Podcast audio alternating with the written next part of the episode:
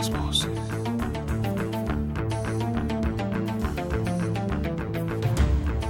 Voces. Las voces. Las voces. Voces. Las voces de la salud. Reflexión y análisis de las ciencias médicas. Acompáñenos.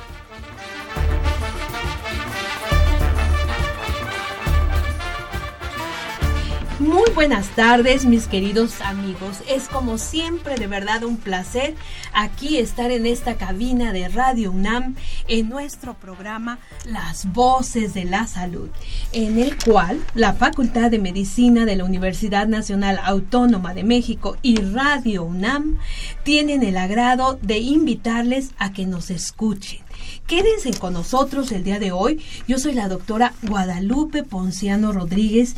¿Y qué creen mis queridos amigos? Hoy vamos a hablar del programa de estudios combinados de la licenciatura y posgrado en medicina. Y para cubrir este tema tan interesante, ya van a ver, se encuentra con nosotros la doctora Ana Flisser. Eh, Ana, bienvenida eh, a este tu programa. Y bueno, como siempre, mis queridos amigos, vamos a hacer un pequeño corte antes de empezar, antes de leer tu currículum, Ana, porque siempre nos gusta que nuestros radioescuchas pues sepan cuál es tu trayectoria profesional. Así que, mis queridos amigos, ya saben, les queremos invitar a que participen en este su programa. Recuerden que esto lo hacemos pues para ustedes y nos da mucho gusto escuchar sus comentarios o sus preguntas al siguiente teléfono. A ver, vamos a anotar 55 36 89 89, lo repito, 55 36 89 89 con dos líneas. O bien, si ustedes nos están escuchando en el interior de la República, tenemos un LADA sin costo que es el 01 800 505 26 88 01 800 505 26 88. Nos vamos a un corte y regresamos en un momentito con ustedes.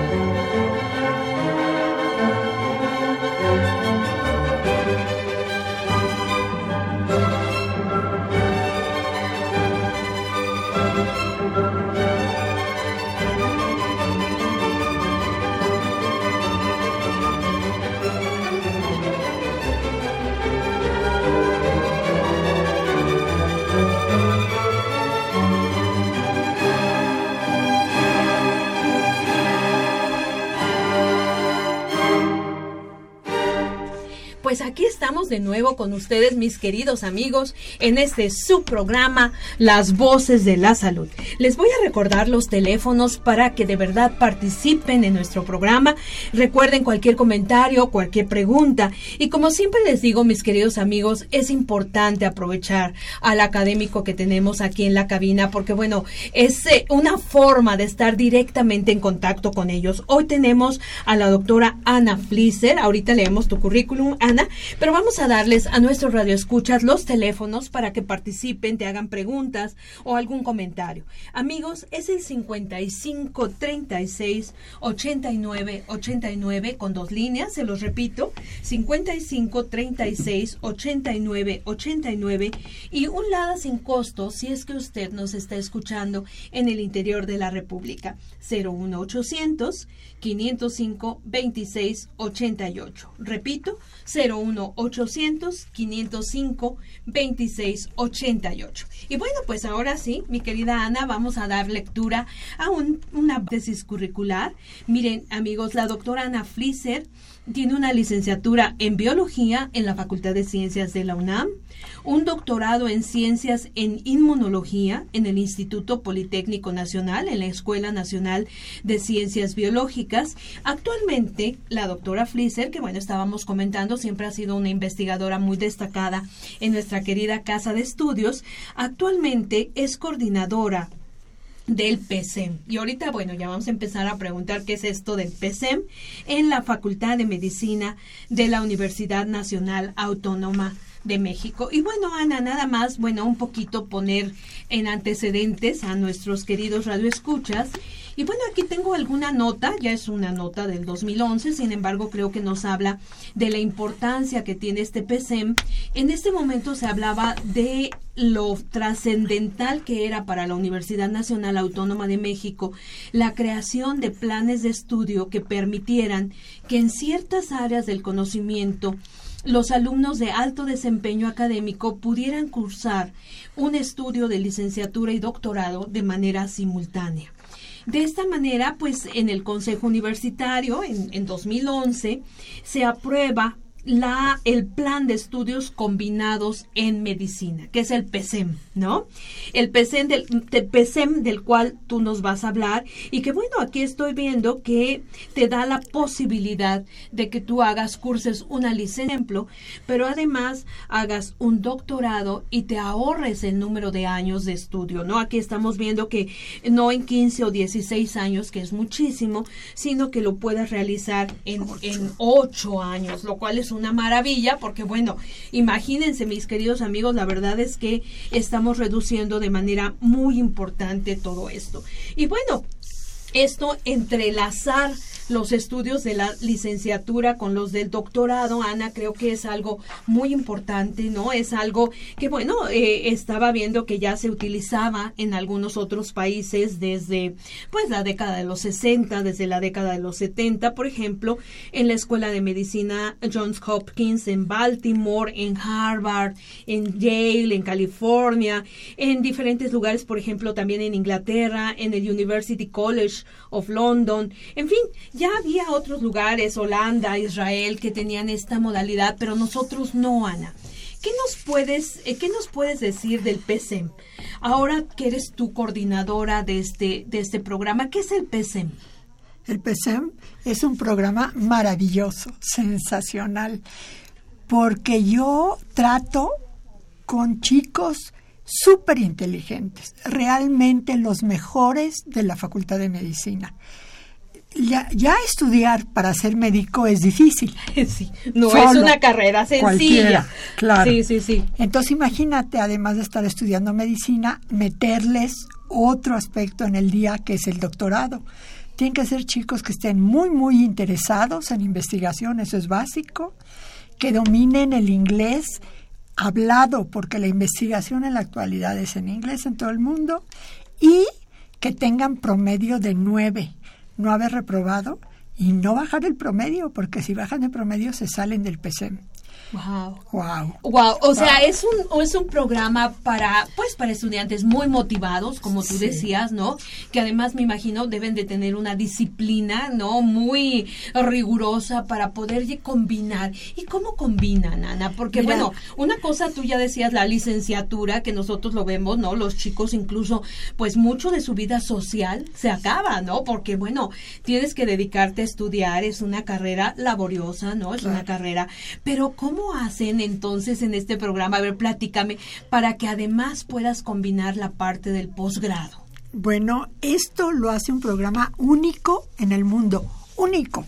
Porque todos los que tú mencionaste, que se les llama MD-PhD, que en inglés son las siglas de Medical Doctor y Philosophy Doctor, que es doctorado y licenciatura. Los famosos PhD, ¿no? Eh, los MD, PhD. MD, PhD, ok ellos lo que pasa es que estudian la mitad de la carrera de medicina, se salen de medicina y se meten a un laboratorio tres, cuatro, dos años a hacer el doctorado y después regresan a medicina.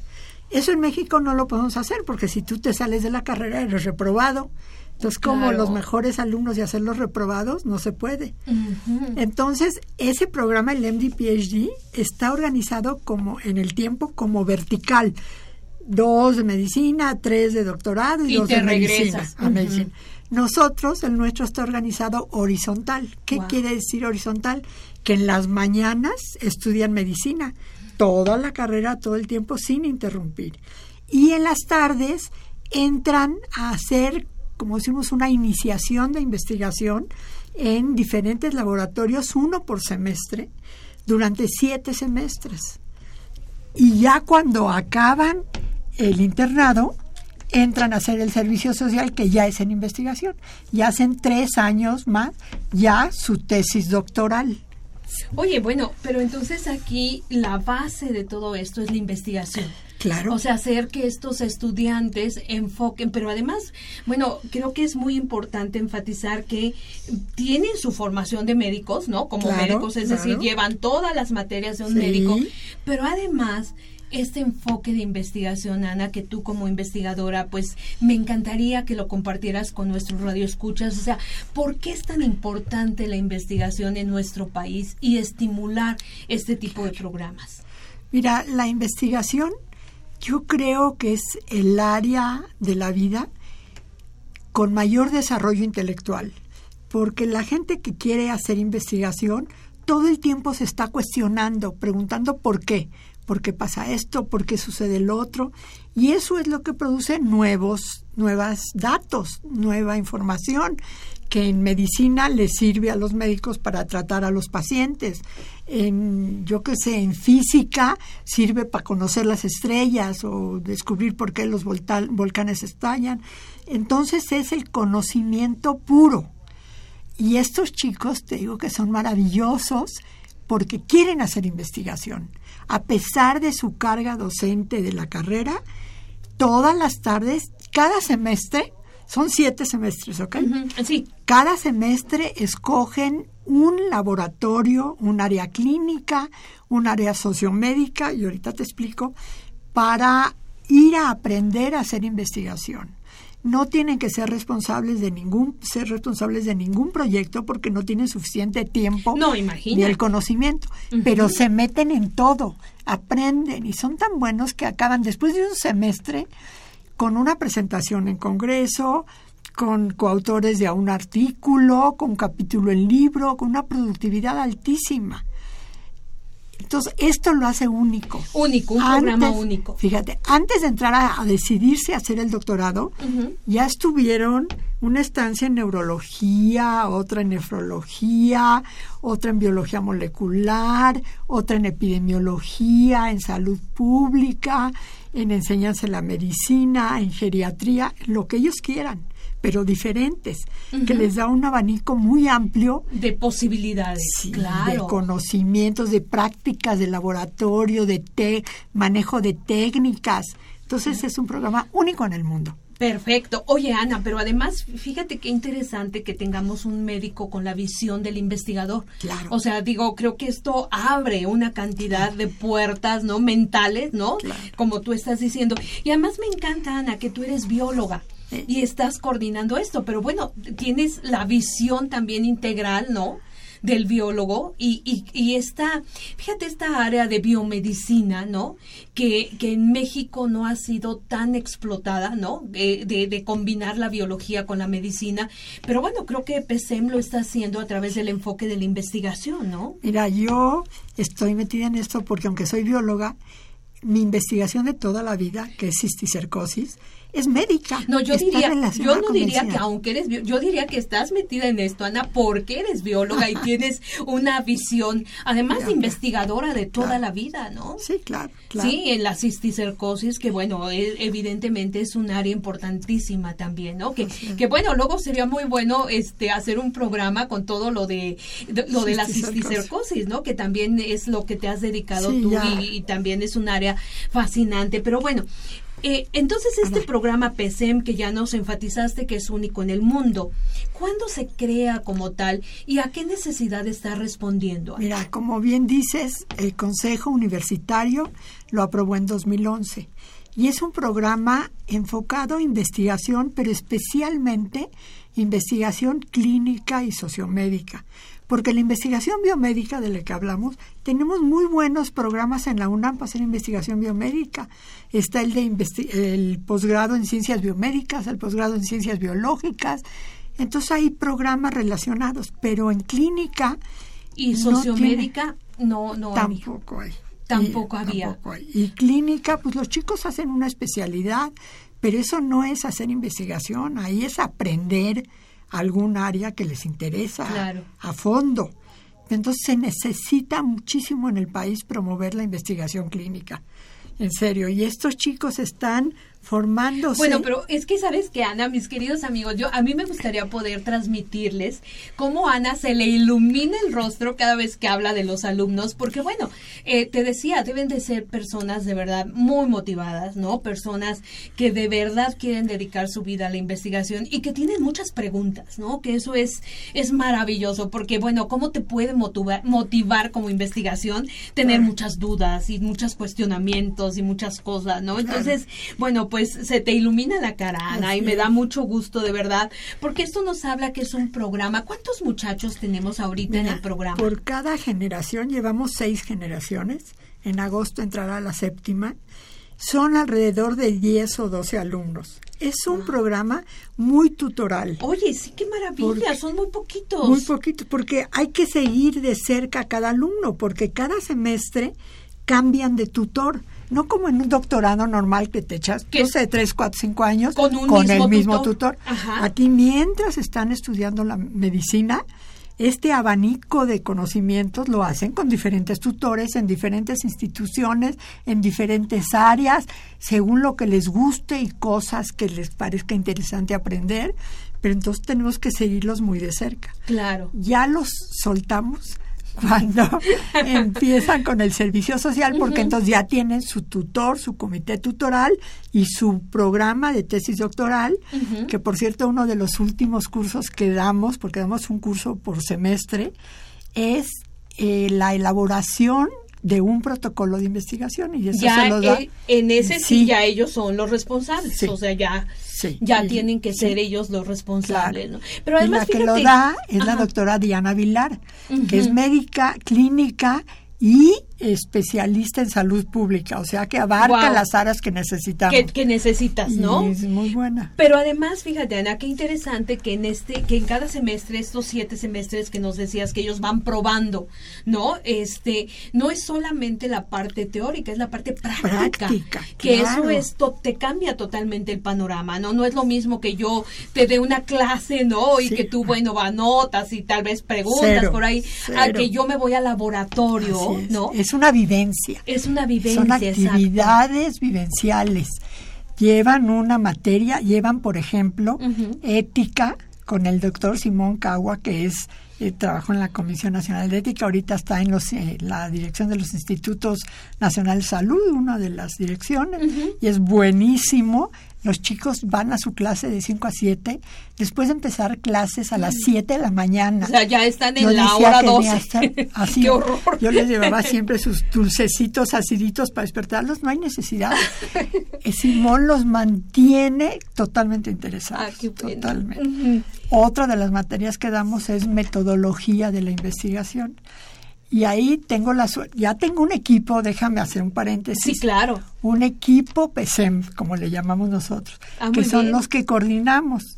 El primero que se unió al equipo PESEM es Eri Castillo, que es un amor, lo resuelve todo y él es el que tiene que inscribir a los alumnos, abrir los cursos, la logística. La logística, que, puede ser pesadísima. Claro, porque nosotros cada semestre tenemos que abrir ahorita 61 cursos diferentes, porque cada cada alumno tiene... 61. Claro, son 61 alumnos los que tenemos ahorita de seis generaciones. Claro. Esto está muy pesado. Después se nos unió hace un año Tania Plet, que es química con una maestría y doctorado en salud pública y es buenísima para los números y la estadística. Ah, perfecto. Y el método científico. Les da una clase muy interesante, además de que lleva toda la parte de enseñanza, que por cierto, estoy muy orgullosa que este semestre las materias son obligatorias o optativas. El semestre non es obligatorio, el semestre par es optativo. Ahorita va a ser el semestre par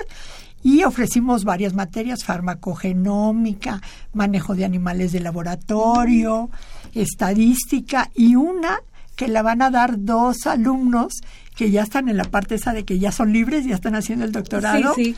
Buenísimos, Jesús y Leonardo, de cosas sin sílico, de metodologías, de análisis, de fármacos.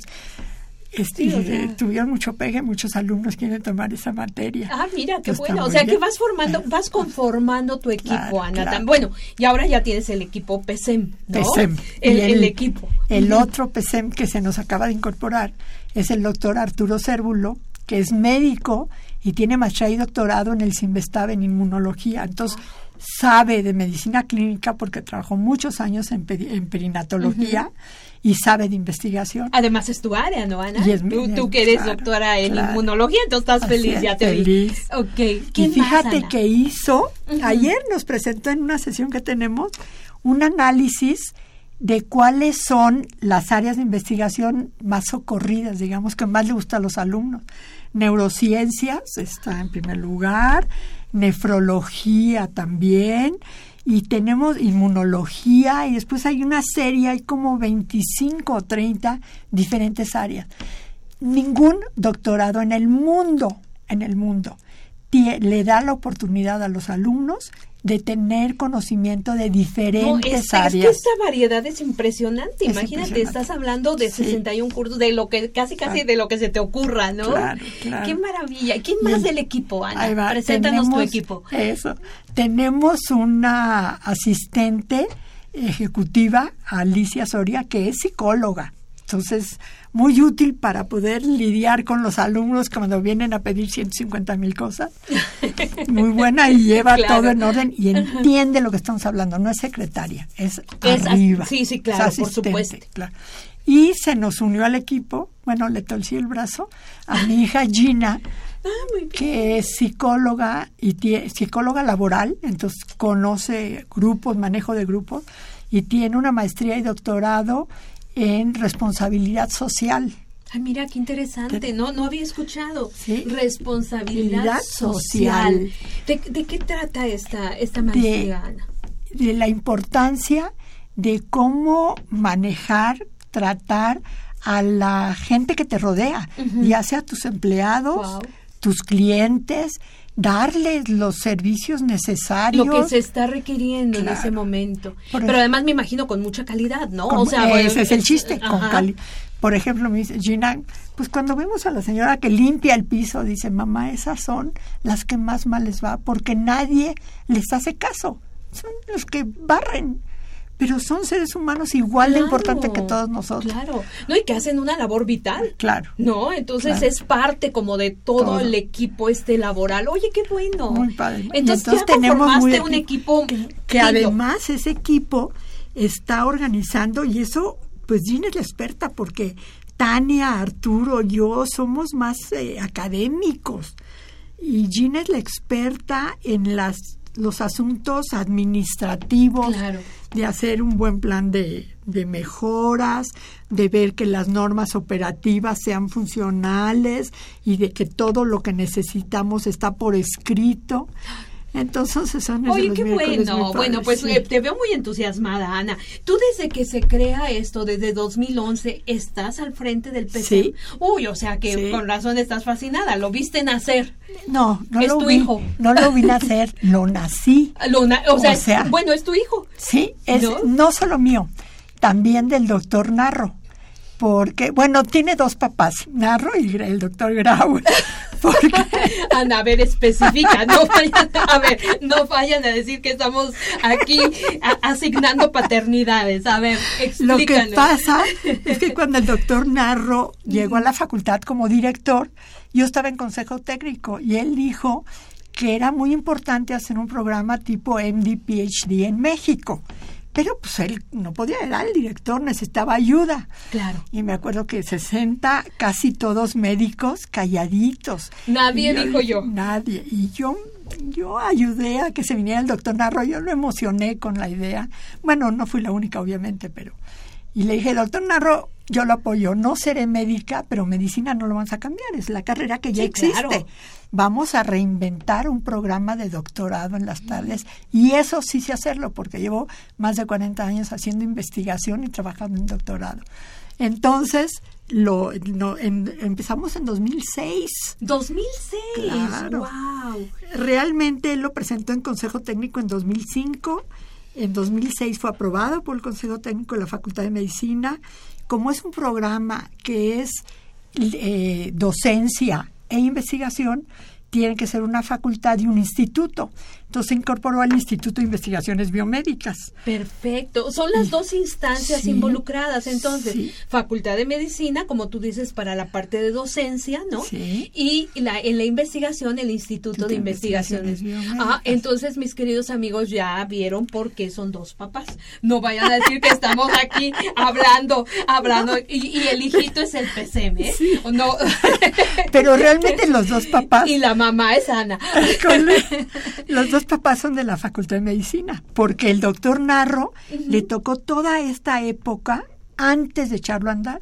Después de que fue aprobado en, medicina, fue aprobado en biomédicas, fue aprobado en el Consejo Técnico de la Investigación Científica, se cambió el plan de estudios de medicina, entonces nos tuvimos que esperar a que saliera el nuevo y hasta 2011, casi seis años después, fue aprobado el PCM en Consejo Técnico. Para entonces el doctor Graue ya era el director de la Facultad de Medicina y el doctor Narro era el rector. Entonces ahí surgió el segundo papá y el, al doctor Graue le tocó toda la y cómo hacemos esto y cómo implementamos los otros y el comité académico y las becas para los alumnos y les damos una laptop a los alumnos. Sí, eso estoy viendo, ¿verdad? aquí por aquí tengo, pues, dice, además se les dará una, una laptop cada tres años, ¿verdad? Así es. O sea que, bueno, están armados, o sea, no, no, no es, no los dejan solitos, y además hay becas y una serie. Oye, Ana, pero qué satisfacción, ¿no? Qué lindo, de ahorita lo que me estás platicando, esto es de años. O sea, no es una situación que surja de pronto y se dé. O sea, estamos hablando desde 2005. Cinco. Y, bueno, pero ¿qué tal? Y ahorita, pues ya está el tercer papá, que es Germán Fajardo, que es el nuevo director de la facultad. qué barbaridad, contigo y bueno, no se puede. Y dos mamases, porque la directora de biomédicas, Patricia ah, Ostrowski, ah, también, es la mamá. claro, y le ha entrado, y apoyado, y ayudado. Bueno, este PCM sí que trae torta bajo el brazo, ¿verdad? Mira nada más cuántos papás y mamás. Sí. bueno, pero... pero los chicos, buenísimos. Mira, se, se implementó una cosa que durante el internado, que es cuando hacen sus primeros pininos clínicos, o sea, ya con pacientes, y que es esclavitud, porque trabajan 36 horas seguidas, es terrible.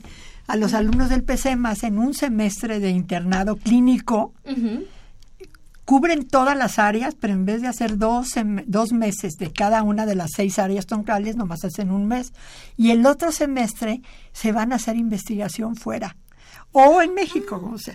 Pero a los máximos sí, ellos deciden. Ellos deciden. Escogen tutor del área que les gusta, como tú mencionabas, Yale, NIH, Pittsburgh, Múnich, en todos lados se han ido un semestre y son buenísimos. En donde, a donde van, no los quieren dejar regresar. En serio, te los quieren, que dicen ya, este ya se queda. Nos volamos, claro. Ya no lo quedamos. pero no, es Pero la mamá que dice no, me lo regresan. Así es, y entonces hacen aquí su doctorado. Ya que acaben el doctorado, entonces ya son libres de hacer lo que quieran. mira, ahorita tengo ya la segunda generación que va a entrar al doctorado, que es estos dos chicos y otros nueve más. Todos van a hacer el doctorado acá y después todos o la mayoría van a hacer una especialidad médica. Entonces van a ser los médicos perfectos, llegar a la especialidad ya siendo doctores con una cantidad de conocimientos, con una capacidad impresionante. ¿Te imaginas lo que le van a sacar a la especialidad? O sea, digo, y lo que le van a dar. A dar a, los pacientes y al sector salud en donde estén, ¿no? Claro. Ay, Ana, bueno, pues este después de todas estas confesiones que nos has hecho, este nos tenemos que ir a una una breve pausa, ¿te parece? Y todavía tenemos afortunadamente un tiempo para seguir comentando de este PC. Mis queridos amigos, como siempre, nos vamos un momentito, pero regresamos con el tema del día de hoy.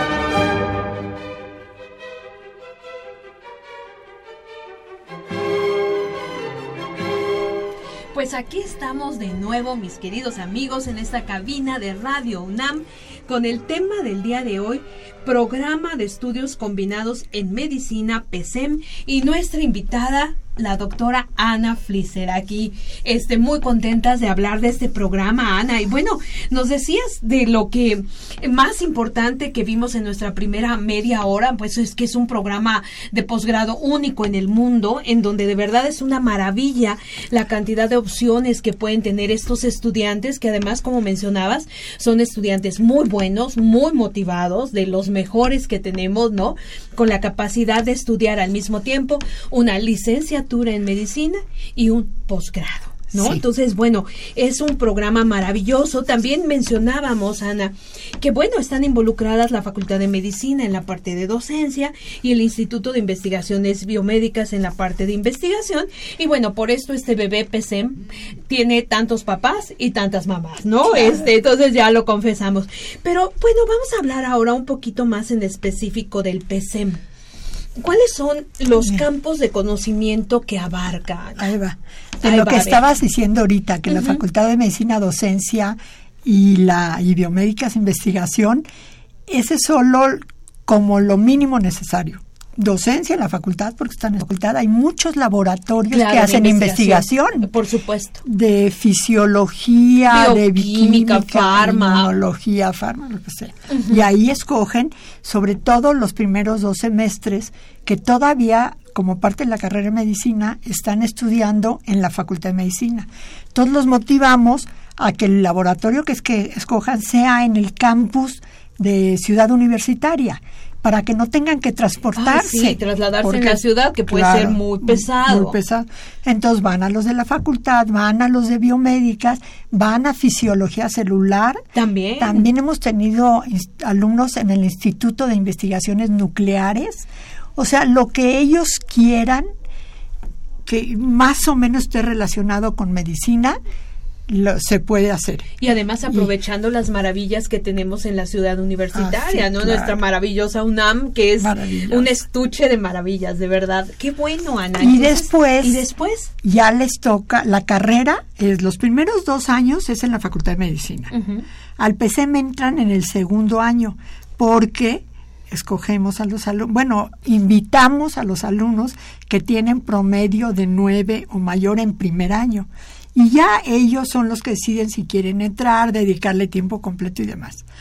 Y el, el tercer año de la carrera, tercero, cuarto, quinto, se van a hospitales. Entonces, la, lo, toda su vida es en un hospital y el hospital más asociado al PCM, e es nutrición, el Instituto Nacional de Ciencias Médicas y de la otra maravilla, ¿no? De la medicina mexicana, claro. Y entonces ahí en las tardes, en la mañana siguen con su medicina, sus clases teórico-prácticas, lo que sea, en nutrición. Y en las tardes hacen el doctorado en nutrición, o sea, siguen con sus estancias. En algún laboratorio. En Cada semestre cambian de laboratorio. Pero en nutrición hay desde pediatría, bueno, no sé si pediatría, pero geriatría. pediatría también tenemos al Instituto Nacional de Pediatría, tenemos al Instituto Nacional de Cancerología, tenemos al Instituto Nacional de Cardiología, Neurología, Psiquiatría, Neurología, todos están más o menos en el sur, porque es muy importante, aquí la geografía es la, el controlador. Sí. Es muy difícil que puedan ir, aunque sea muy bueno el Hospital Juárez del norte de la ciudad, pues no pueden ir allá porque los, los tiempos de, traslado, claro. Entonces, todo es en el sur, o la mayor parte de las cosas son en el sur. y, y, tienen esta variedad rica de. Oye, pero además riquísima. Yo me imagino que hasta debe de ser difícil para los estudiantes con tal variedad elegir. Escoger. Pues la verdad, aquí creo que el tutor puede jugar un papel muy importante, ¿no, Ana? Pues, pues aquí somos nosotros, es Arturo Cérvulo, el jefe de investigación, Tania Plet, yo Ustedes nos ayudan. sí, sí, Mira, cuando dicen, no, yo quiero algo de neurología, bueno, pues está este y este y este y este. ¿Dónde quieres? Él hace esto.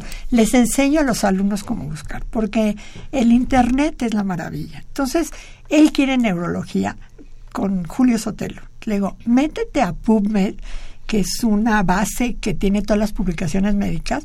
Pon Julio Sotelo neurología o México y ve todo lo que hace y ahí lees en los resúmenes qué hace, qué tipo de investigación hace para ver si te gusta. Si no, te vas con Ana Luisa Velasco que hace eh, epilepsia o te vas con Tere Corona.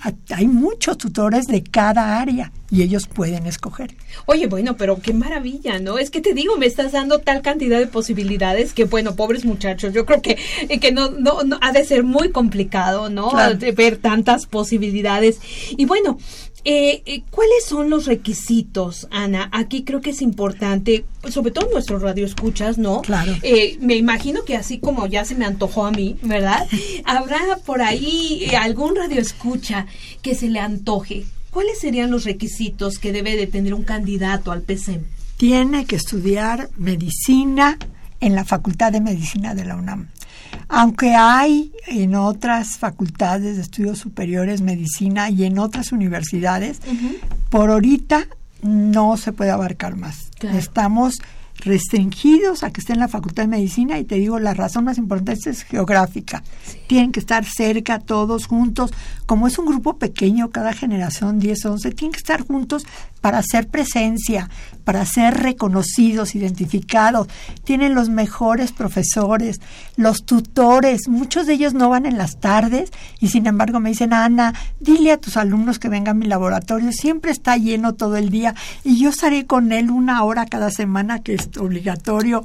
Y están con mis estudiantes de doctorado. Tenemos la, la mejor solicitud, demanda de alumnos por los diferentes tutores, lo que te habla de que el programa es muy bueno y los alumnos son muy buenos.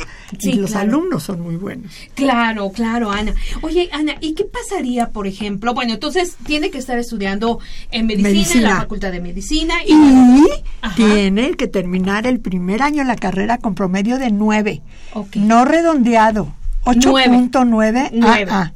Ok. 9 y mantener ese promedio a lo largo de toda la carrera.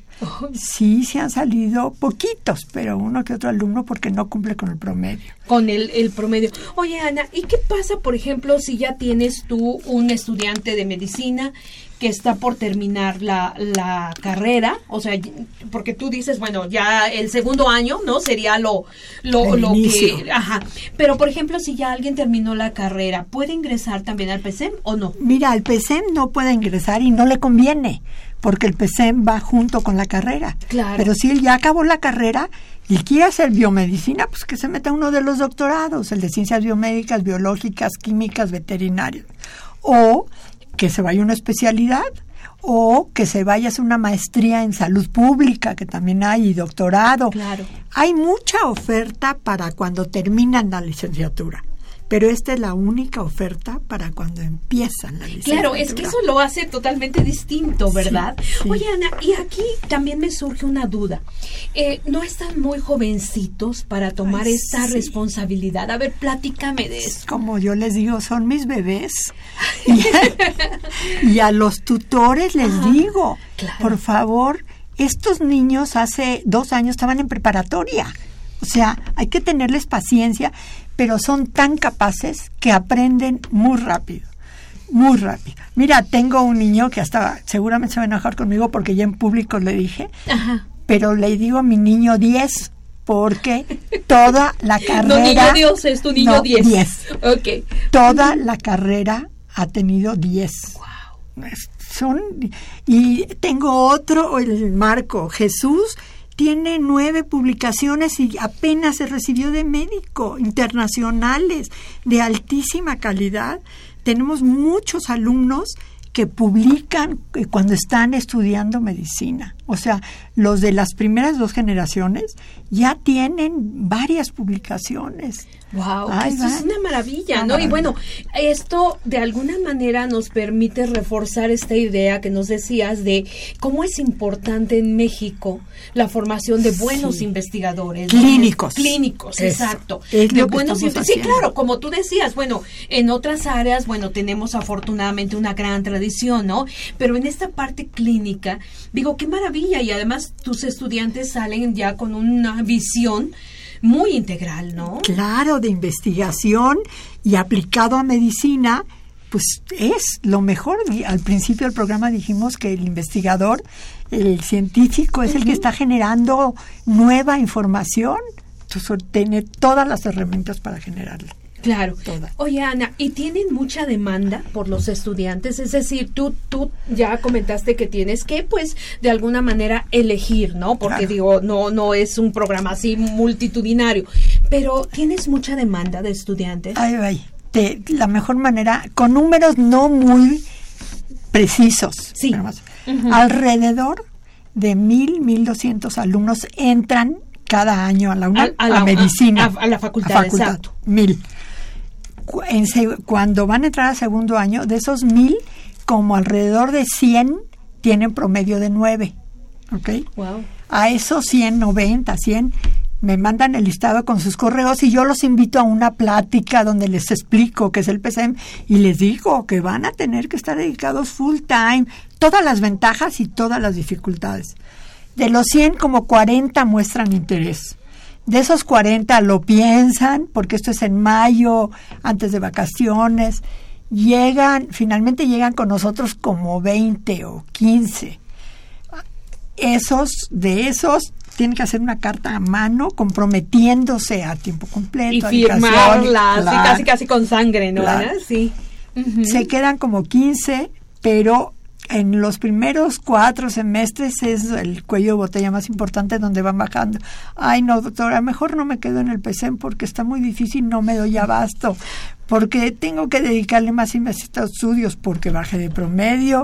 O sea, hay muchas razones. Eh, Pero los que se quedan ya están clavados. Oye, pero además, Ana, qué linda que tomas en consideración esto que decías, ¿no? Que son realmente pues estudiantes muy jovencitos y que probablemente pues esta carga de responsabilidades también hay que apoyarlos, ¿no? Y qué bueno que tienes dos psicólogas ya en el equipo PSEM, porque bueno, esto de alguna manera te permitirá detectar, ¿no? Cualquier situación anómala, ¿no? Que pudiera estar ahí este con los alumnos, ¿no? Eh, Fíjate eh, que estamos haciendo un estudio, empezando un estudio aprobado por las comisiones de ética y demás, de desgaste. Se llama burnout, en inglés. Para ver. sí, terrible. Sí, ¿verdad? Si nuestros alumnos no tienen, no se empiezan a manifestar problemas de desgaste. Porque sí es muy demandante. Sí, a pesar de la juventud. yo veo a los alumnos y siempre están con la sonrisa, están felices, todo, responden todo quieren, son muy buenos. No, claro, y te digo, de veras, mis queridos radioescuchas, yo, Ana habla de sus alumnos y bueno, miren, brilla, o sea, la cara se le transforma. Ana, ¿me permites dar lectura a un comentario de, de una de nuestras radioescuchas, la señora Hilda de San Román? Hilda, muchas gracias por tomarse, como siempre, la molestia de, de escuchar nuestro programa y participar en él. Hilda te pregunta, Ana, ¿y qué pasa con los demás estudiantes de otras instituciones del país que estudian medicina? Ya comentaste que, bueno, ahorita solamente tienen acceso los de la Facultad de Medicina de la UNAM. Claro. Y de ciudad universitaria, ¿verdad? no Iztacala o Zaragoza, sino solo CEU. Pero la otra pregunta que Pero espérame, una cosa que le puedo agregar a Hilda. A ver. Este programa apenas lleva seis años todavía ni siquiera se recibe la primera generación, le faltan dos años más. Vamos a darle un tiempo más y si es tan exitoso como aparenta ser, seguramente otras universidades van a querer reproducirlo. Con mucho gusto les explico y los asesoro para hacerlo. Claro que sí se puede. Sí, claro. Imagínate, sería maravilloso. Imagínate tener este, este tipo de formación para todos los clínicos. De, bueno, sería un sueño. ¿No, Ana? Sí, te veo así la cara así de wow. ¿No? Otros hijitos por ahí. Bueno, y la segunda pregunta que nos hace Hilda es, ¿cómo hacer para motivar a los estudiantes de medicina para que tengan estos promedios de que hablamos, promedios tan altos, de nueve mínimo, y que sean buenos médicos. A ver, Ana, yo creo que eso tú lo, lo sabes perfectamente, ¿no? ¿Cómo los motivas? ¿Cómo mantienes esta, pues, este promedio tan alto para una carrera tan compleja? Mira, hay en la facultad otro programa que se llama PAEA, que es programa de alta exigencia académica, que no incluye investigación, solamente docencia. Ahí son como 200 alumnos que son los de promedio, que vienen desde la prepa con promedios altos. Entonces a estos alumnos se les da a los profesores más exigentes, mejores, eh, mayor, eh, mayor posibilidad de mejorar la docencia. Y bueno, después el resto de los alumnos, hay una variedad de profesores para hacer más fáciles las clases cuando no pueden con el paquete y, e irlos impulsando a que mejoren las condiciones. Claro. Bueno, entonces, este, no, y además te veo muy entusiasta. Si, así como, como eres entusiasta, los motivas a ellos, bueno, pues creo que, y todo tu equipo, ¿no? El equipo PSEM. Ana, en estos últimos minutos me gustaría que nos dieras una última reflexión en relación al PSEM para que nos dé tiempo de platicar de otra cosa que querías tú hablarnos de una revista aquí muy importante. Eh, ¿Qué te parece si hacemos nuestra última reflexión PSEM? Te voy a hacer la reflexión de algo muy personal que nos atañe a Radio UNAM y a mí. Quedamos que esto se ve en 860, ¿no? Se oye, pues, sí, Sí, sí. Me acaba de llegar un WhatsApp de mi hija Yael, que vive en Israel y me dice, te estamos escuchando, Dani y yo. Qué bonito hablas. Oh, se oye en todos lados y sí. Oye, qué maravilla, esa reflexión está maravillosa, me quedo con ella. Ana, claro que la tomo y me siento feliz, de verdad. Y bueno, un saludo hasta Israel. Mira qué maravilla, qué, qué bonito, Ana. Pues eh, esa reflexión me encantó. ¿Por qué no hacemos la reflexión de la revista? A ver, para que no se quede nada en el tintero, Ana. Claro.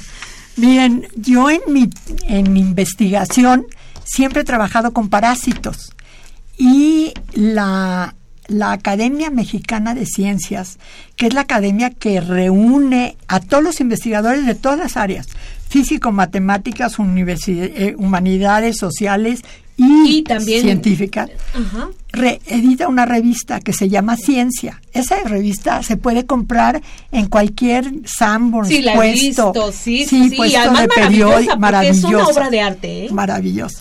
Y este último número lo dedicamos a parásitos. Ah, Pero esta revista no es científica, es para que la gente entienda. De Puramente de divulgación y difusión. Entonces, si alguien va al médico porque le duele el estómago y dice, ¿usted tiene yardia?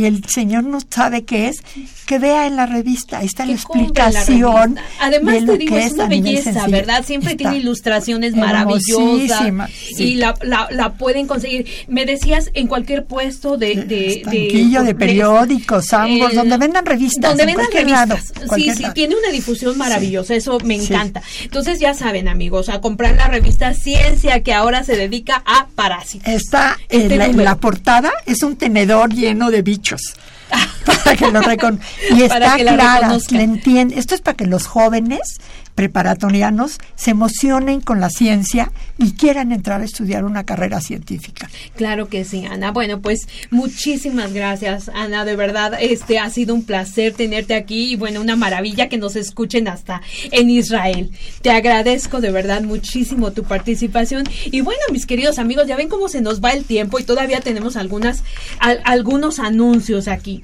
Miren, los estamos invitando en el marco del simposio del ciclo Mujer y Ciencia UNAM y en el Día Internacional de la Mujer, que ustedes saben que es el 8, el próximo 8 de marzo, tenemos una conferencia que de verdad ojalá puedan asistir. Es una conferencia, pero además es un homenaje y se llama Investigación y Desarrollo de un fármaco para la cirrosis y el carcinoma hepatocelular. Y la va a dar una maravillosa investigadora clínica una maravillosa investigadora de nuestra UNAM, que es la doctora Victoria Chagoya de Sánchez. Ella es investigadora emérita del Departamento de Biología Celular y del Desarrollo del Instituto de Fisiología Celular.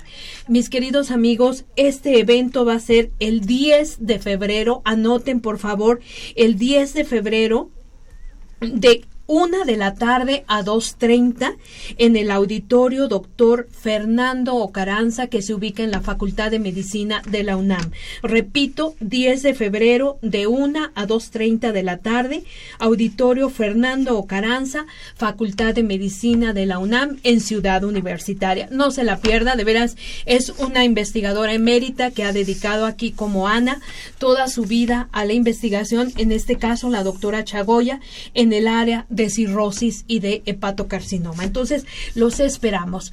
Bueno, mis queridos amigos, pues llegamos al final de este programa y como siempre nos queremos despedir con mucho cariño. Esta fue una coproducción de la Facultad de Medicina y Radio UNAM. A nombre del doctor Germán Fajardo Dolci, director de la Facultad de Medicina, y de quienes hacemos posible este programa, en la producción y realización, la licenciada Leonora González Cueto Bencomo y la licenciada Erika Alamilla Santos. Muchas gracias. En los controles, como siempre, nuestra querida Socorro Montes, en la conducción, la doctora Guadalupe Ponciano Rodríguez. Les agradecemos todo nuestro equipo el favor de su atención y les recordamos, como siempre, que tienen una cita que no se pueden perder con nosotros aquí en Radio UNAM todos los jueves a las 12 del día. Acuérdense, los esperamos y les deseamos que tengan una excelente semana. Radio UNAM y la Facultad de Medicina presentaron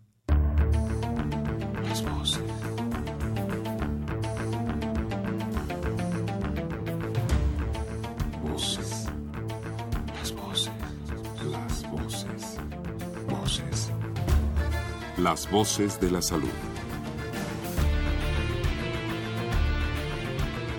Reflexión y análisis de las ciencias médicas.